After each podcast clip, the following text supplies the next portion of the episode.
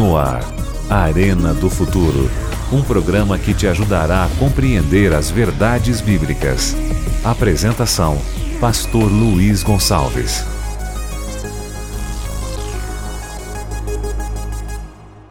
Olá, tudo bem? Seja muito bem-vindo ao Arena de hoje, na série Decisões. Estamos tratando de temas muito importantes para você, para sua família, para sua vida espiritual, com certeza. Hoje nós vamos tratar de um tema que vai ser uma bênção para cada um de nós. Por isso, fique atento ao nosso programa do começo até o final, para que você possa entender a palavra de Deus que vamos analisar hoje.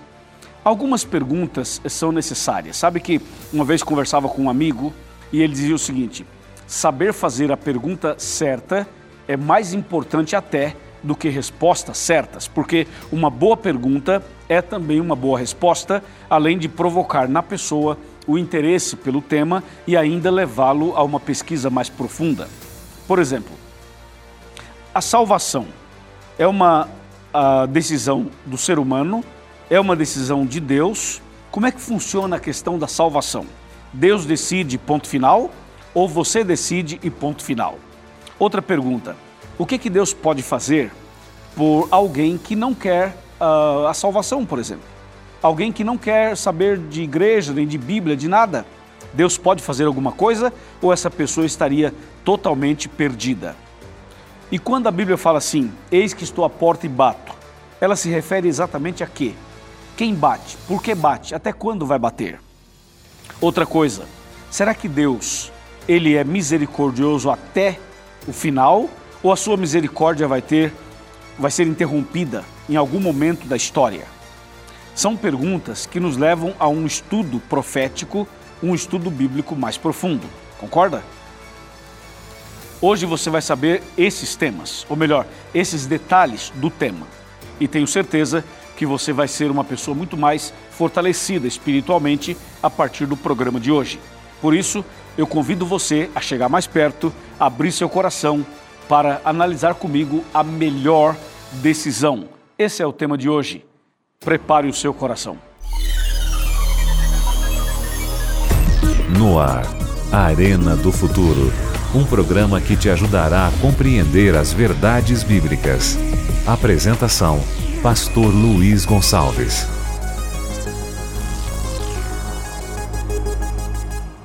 Muito bem, já estamos aqui preparados para o tema de hoje, mas antes eu quero somente lembrar que o nosso programa está na rádio. E aqui vai um abraço para todos, nossos, todos os nossos amigos da Rádio Novo Tempo. Obrigado a você que está ouvindo a gente agora. Que Deus abençoe você e a sua casa também. Além do rádio, nós estamos também na internet e, sobretudo, nas redes sociais. Se você colocar arroba Arena do Futuro, vai encontrar o Arena em todas as, em todas as plataformas digitais. Vamos lá. Nós estamos no YouTube, estamos no Facebook, estamos no Twitter e estamos também no Instagram. É só você procurar justamente com esse nome, a Arena do Futuro. E aí você vai ter mensagens constantes, permanentes, para fortalecer a sua fé e a sua caminhada cristã. De vez em quando eu faço transmissões uh, ou de uma igreja, ou da minha própria casa, ou de um outro ambiente qualquer, eu faço transmissões especiais para você pelo Facebook do Arena. E também, às vezes, fazemos pelo YouTube do Arena também, certo? E outra coisa, eu queria pedir a você que divulgasse o Arena para os seus amigos, familiares e que você também usasse o conteúdo do Arena para levar o Evangelho a outras pessoas. Você tem seus amigos e familiares que você gostaria de evangelizá-los. Por isso, eu ofereço o Arena, o seu conteúdo, para que você use como instrumento de salvação na vida de outras pessoas. Combinado?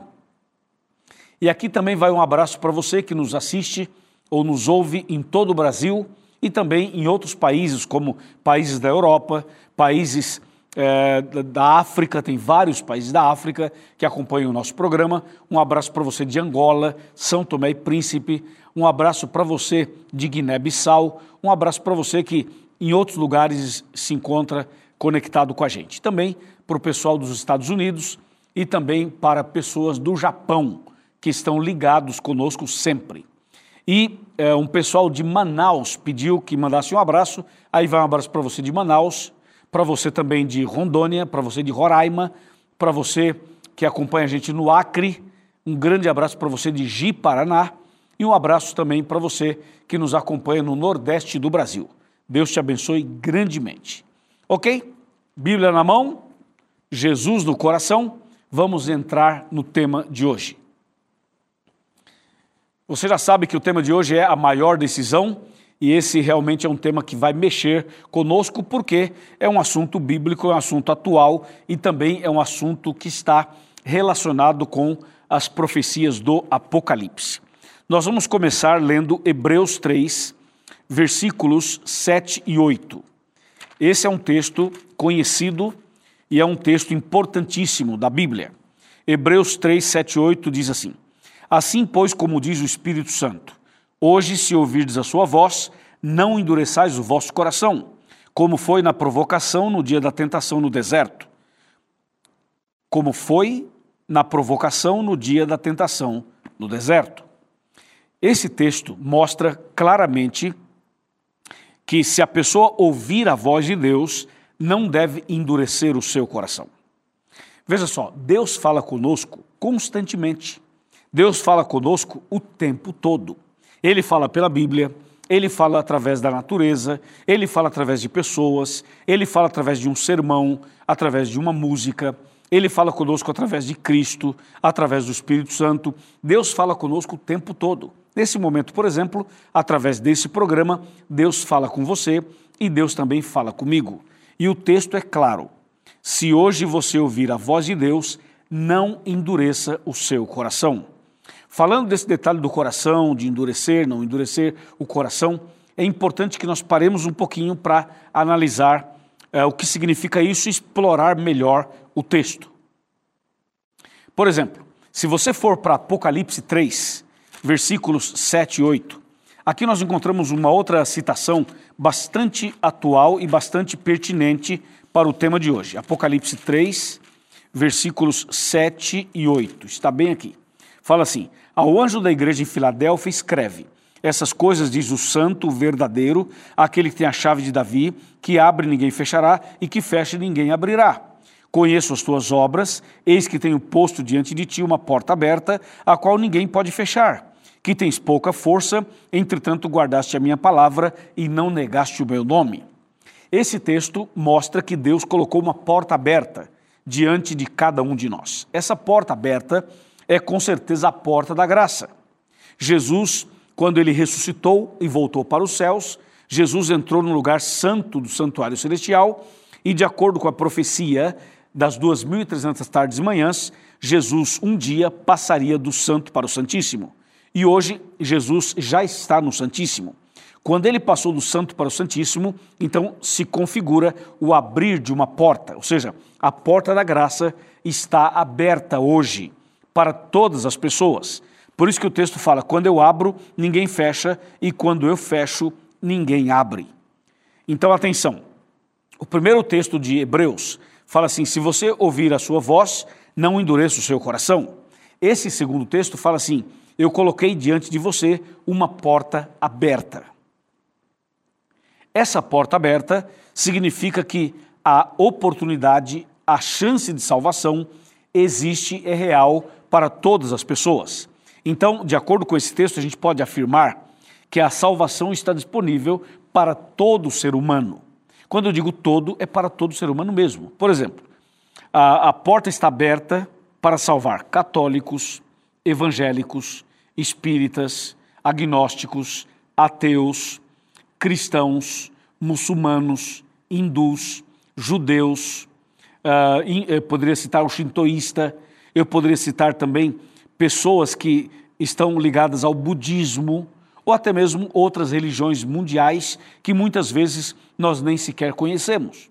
Ou seja, o ser humano, seja índio, seja cigano, seja o branco, o negro, o homem, a mulher, o rico, o pobre, o patrão, o empregado, o que tem muita fé, o que tem pouca fé. Ou seja, a porta da, da salvação foi aberta para todo mundo. Em outras palavras, quando Jesus morreu na cruz, ele não morreu para salvar somente um, é, um grupo de pessoas de uma religião X. Ele morreu para salvar todo mundo. Acontece que a salvação, que é disponível para todos, muitas vezes as pessoas não aceitam, muitas vezes as pessoas não entendem, muitas vezes as pessoas não se entregam. Porque é importante que a pessoa saiba que a porta está aberta para elas, mas que também elas precisam tomar uma decisão, entendeu? Então está claro, a porta foi aberta para você e para mim, a porta foi aberta para toda a humanidade. Agora, o fato da porta estar aberta não, não é tudo, não significa que a pessoa vai se salvar. Porque para que a pessoa seja salva, ela precisa tomar uma decisão. Uma decisão, veja, Apocalipse 3, verso 20. Fala assim: Eis que estou à porta e bato. Se alguém ouvir a minha voz e abrir a porta, entrarei em sua casa e cearei com ele e ele comigo. Percebeu? Então, nesse texto, Jesus tem que bater a porta e ele bate mesmo. Ele bate a porta do coração de todas as pessoas. Mas o fato dele bater também não significa tudo, não resolve tudo. Ele bate, é a parte de Deus, é o que Deus pode fazer. Mas Deus fala assim: se alguém ouvir a minha voz e abrir a porta. Então, é importante ouvir a voz, ouvir o chamado e agir, partir para ação abrir a porta para que Jesus possa entrar. Então vem uma pergunta: a salvação é uma obra de Deus ou uma obra humana? Se eu abrir meu coração, eu estou salvo ou eu dependo de um milagre de Deus para que eu seja salvo? Então vamos agora agregar mais um texto. Vamos agregar agora Mateus capítulo 19. Olha só o que tudo isso vai virar no programa de hoje. Mateus 19, verso 26. Fala assim: Jesus, fitando neles o olhar, disse-lhes: Isto é impossível aos homens, mas para Deus tudo é possível. Agora você vai, vai entender juntando esses textos todos. Nesse verso, fala assim: Isso é impossível aos homens, mas para Deus tudo é possível. Está falando do que exatamente? Está falando da salvação. A salvação é algo impossível para o homem, mas é possível para Deus. Ou seja, a salvação é uma obra divina não é uma obra humana. Bom, aí você fala, Pastor Luiz, se a salvação é uma obra divina, por que, que Deus tem que bater a porta do meu coração e eu tenho que abrir a porta para Ele? Se a obra é divina, se a salvação é uma obra divina, então Ele que faça tudo. Não, aí que está o X da questão. A salvação é uma obra divina porque Jesus foi quem morreu na cruz para salvar você. Mas Deus só pode executar esta obra se você permitir, se você abrir o coração para Ele, se você falar, eu aceito. Porque se você não aceitar, não resolve. Por isso que a salvação é uma obra divina e uma aceitação sua.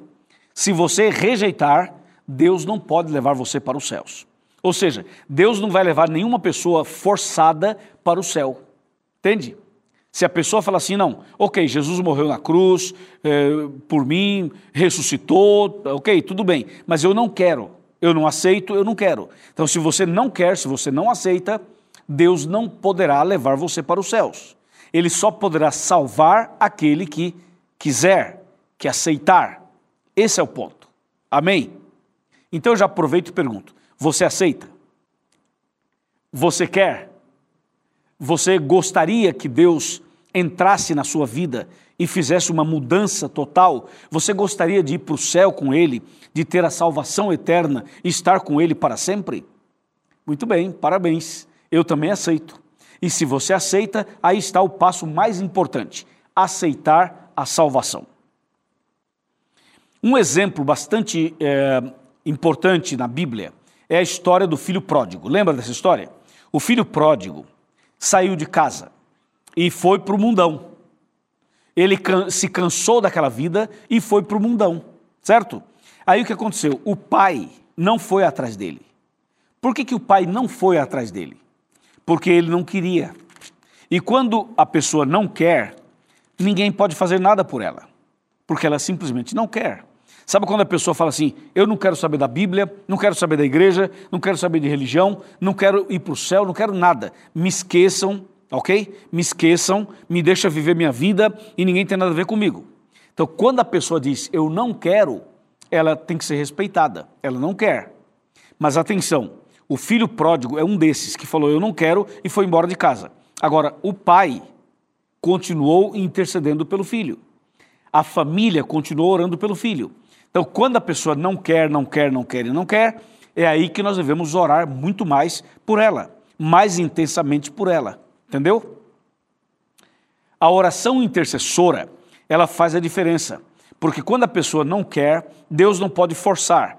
Mas quando alguém ora por ela, Deus pode agir a partir do momento que Deus estará atendendo ou está atendendo a oração de um servo dele.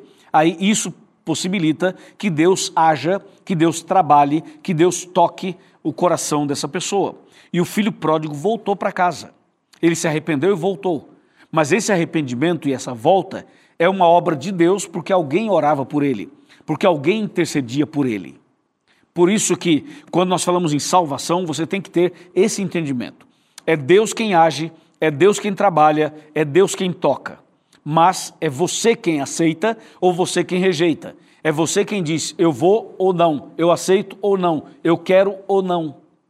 Entendeu? E aí nós voltamos ao primeiro texto de hoje, que é Hebreus 3, 7 e 8, que diz assim: Se hoje ouvirdes a sua voz, não endureça o seu coração. Esse é um ponto muito sério, muito importante, que você precisa entender. Esse texto de Hebreus, ele está também dentro do contexto do pecado imperdoável. Porque o, o Evangelho de Mateus, capítulo 12, diz que a blasfêmia contra o Espírito Santo não tem perdão. E essa blasfêmia contra o Espírito Santo não é um ato isolado, mas é uma sequência de coisas.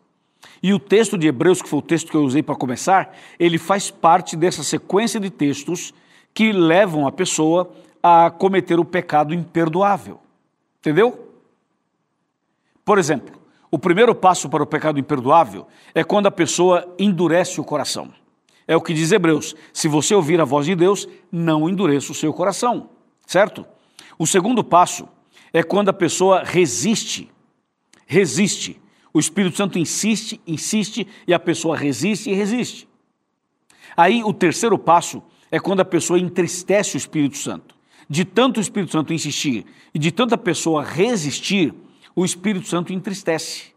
E aí já é o terceiro passo. Vou repetir: o primeiro é endurecer o coração, o segundo é resistir ao Espírito, o terceiro é a pessoa entristecer o Espírito.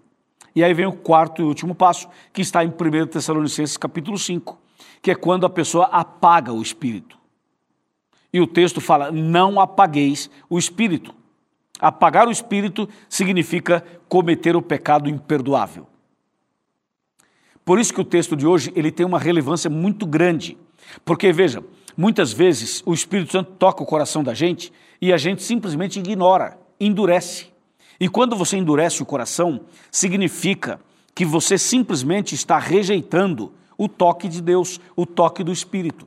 Então, se a pessoa endurece hoje o Espírito Santo fala amanhã, ele endurece amanhã, e depois ele fala de novo, a pessoa endurece, vai endurecendo, endurecendo, ela vai, a partir do momento que ela vai endurecendo o coração, ela acaba cometendo ou dando o segundo passo no pecado imperdoável. Ela passa a resistir, que é o segundo passo.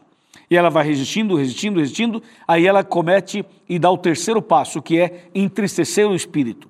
E o Espírito Santo fica triste com isso, porque ele tenta converter a pessoa e a pessoa não aceita. Ele tenta fazer a obra e a pessoa não aceita. Então, entristece o Espírito. É o terceiro passo.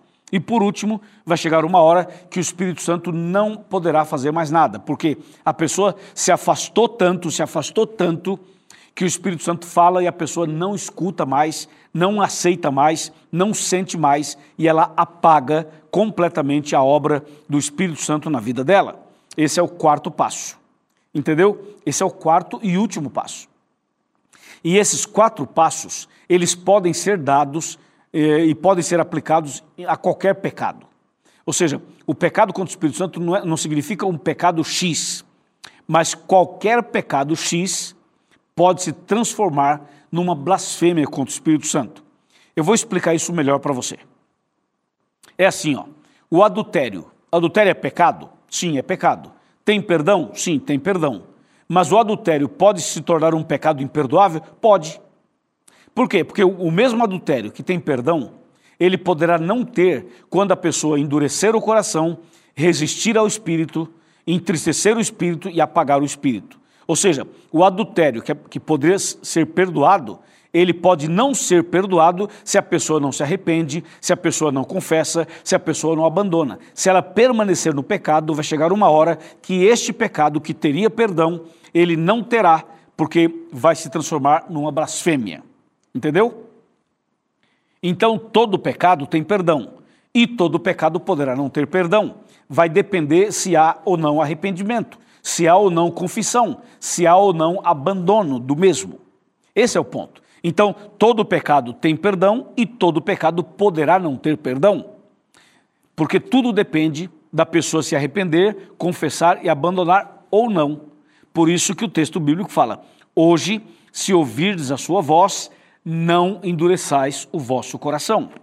A propósito, deixa eu perguntar uma coisa para você, meu irmão, para você, minha irmã, para você que acompanha o Arena agora, você que acompanha sempre, ou você que está vendo hoje pela primeira vez. Você já cometeu algum pecado, não já? Ok. Você já se arrependeu?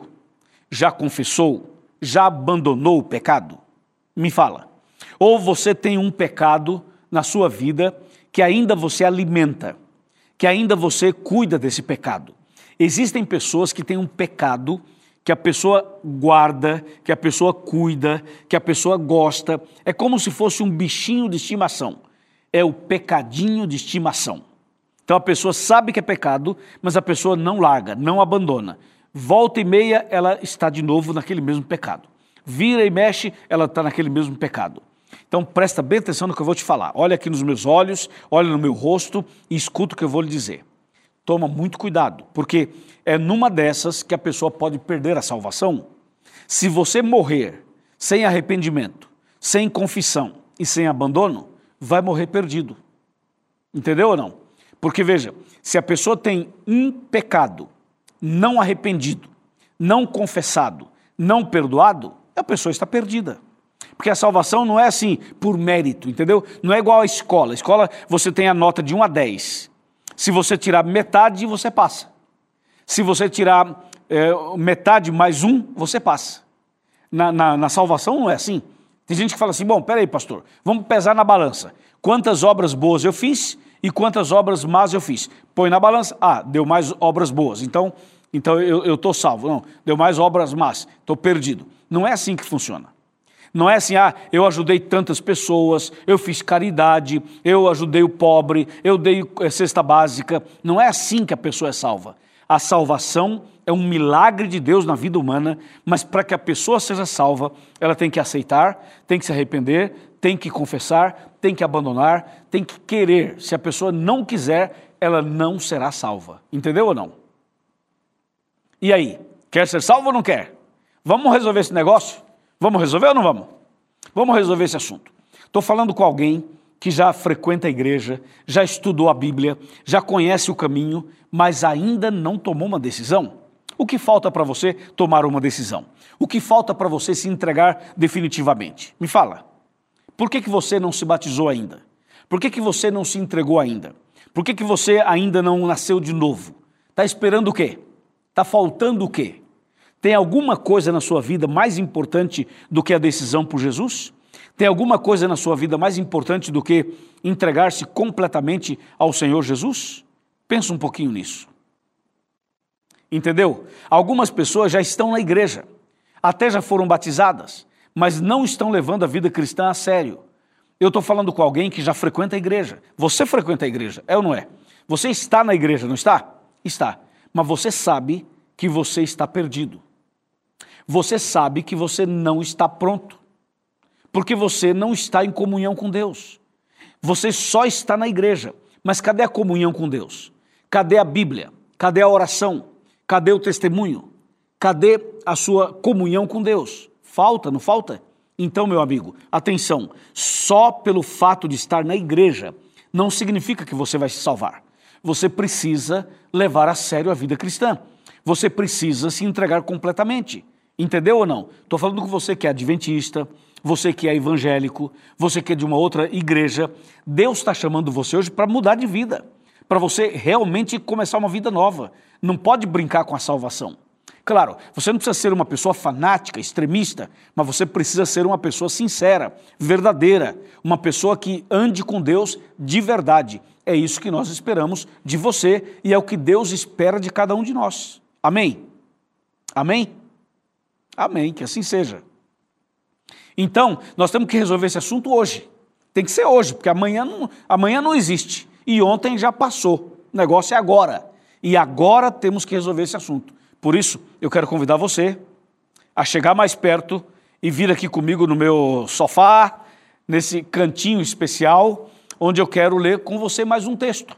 Na verdade, eu quero voltar ao texto que nós usamos para começar o programa de hoje. Por isso, vem cá, por favor, se aproxime, se, a, se aproxegue, como diz no Nordeste. Chega mais perto. E eu quero voltar com você ao texto bíblico que usamos para iniciar o programa de hoje, que é Hebreus 3, 7 e 8. Diz assim: Assim, pois, como diz o Espírito Santo, hoje, se ouvirdes a sua voz, não endureçais o vosso coração. Entendeu? É isso. É isso. Se você hoje ouviu a voz de Deus, não endureça o seu coração. Eu quero convidar você hoje a tomar a mais importante decisão da sua vida, a maior decisão da sua vida. Quero convidar você hoje a nascer de novo a confessar os seus pecados, a abandoná-los completamente. Quero convidar você hoje a ser batizado. É ser batizado. Nós queremos batizar você. Queremos batizar a senhora, o senhor. É isso mesmo.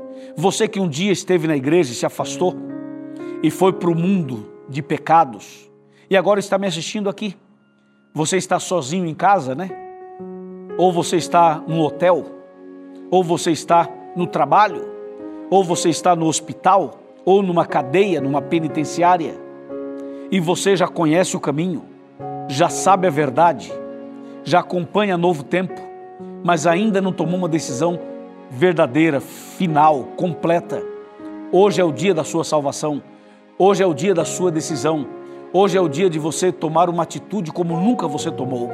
Então vem com a gente, vem com a gente, abra o seu coração, deixa Cristo entrar dê uma chance para Ele, tenha coragem, tenha fé, levanta essa cabeça, vai para Jesus, vai, mas vai com sinceridade. Procure uma igreja adventista do sétimo dia. O site está disponível para você achar uma igreja. É encontreumaigreja.com.br. Vai lá, fala assim: ó, o pastor Luiz do Arena me convidou. Eu estou aqui. Eu quero me batizar. Eu quero que vocês me batizem e o pastor vai te batizar, vai te ajudar, vai te orientar, a igreja vai te receber, vai te abraçar e você vai ser totalmente abençoado, totalmente abençoada e vai começar uma vida nova. Você aceita tomar essa decisão? Você aceita abrir o coração? Você aceita se entregar completamente? Você aceita a salvação que Deus lhe oferece? Se você aceita, levante a sua mão junto com a minha. Isso. Levanta a mão junto com a minha. Pode vir mais perto e colocar sua mão aqui junto com a minha. Isso, venha. Isso, venha. Coloque a sua mão aqui. Eu vou orar por você. Eu vou colocar sua vida e sua decisão nas mãos de Deus. E o Deus de misericórdia, o Deus todo-poderoso, ele vai abençoar você. Curva a sua cabeça, feche os seus olhos, vamos orar. Querido Pai, Deus todo-poderoso, Deus da salvação. Essa pessoa agora ora comigo, levanta a mão junto comigo e aceita o batismo, aceita o novo nascimento, aceita Jesus. Pai, eu entrego essa pessoa nas tuas mãos. Realiza, Senhor, o milagre da salvação na vida dela, na vida dele, na vida dessa família. Em nome de Jesus. Amém.